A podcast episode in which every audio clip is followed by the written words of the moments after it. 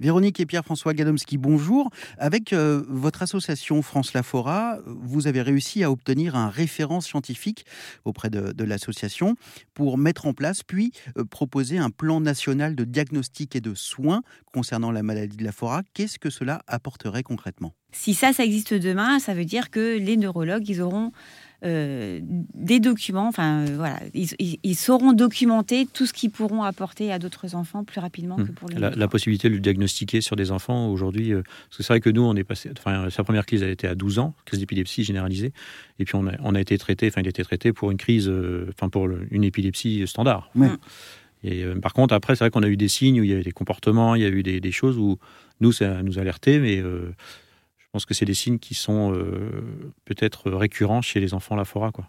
Et à classifier, et du coup, effectivement, ça peut permettre au neurologue, quand il voit euh, ce type de symptômes ou de comportement, de se dire Ah, il faut peut-être pas que j'élimine ça trop vite, euh, peut-être.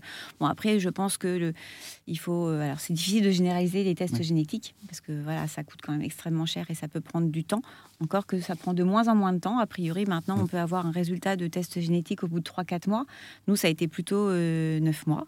Mais oui, avoir un référent scientifique, ça me semble très important, euh, déjà pour éviter d'avoir de la fausse information, parce que dans les associations de maladies rares, malheureusement, on peut aussi avoir des personnes qui euh, vont trop vite dans, dans l'information, dans la démarche de communication, et donnent de faux espoirs aux familles. Et ça, c'est ce qu'on ne veut pas faire.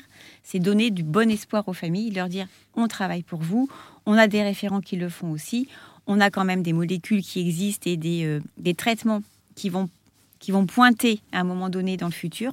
Euh, donc gardons ça en tête et euh, faisons connaître plutôt la maladie pour justement que euh, le public puisse aussi nous soutenir dans, alors dans la création d'événements, dans la mise en relation, dans la communication et dans la collecte de fonds évidemment. Merci beaucoup Véronique et Pierre-François Gadomski de nous avoir apporté votre, votre témoignage. Nous vous retrouvons toute cette semaine sur RZN Radio et dès maintenant sur rzn.fr.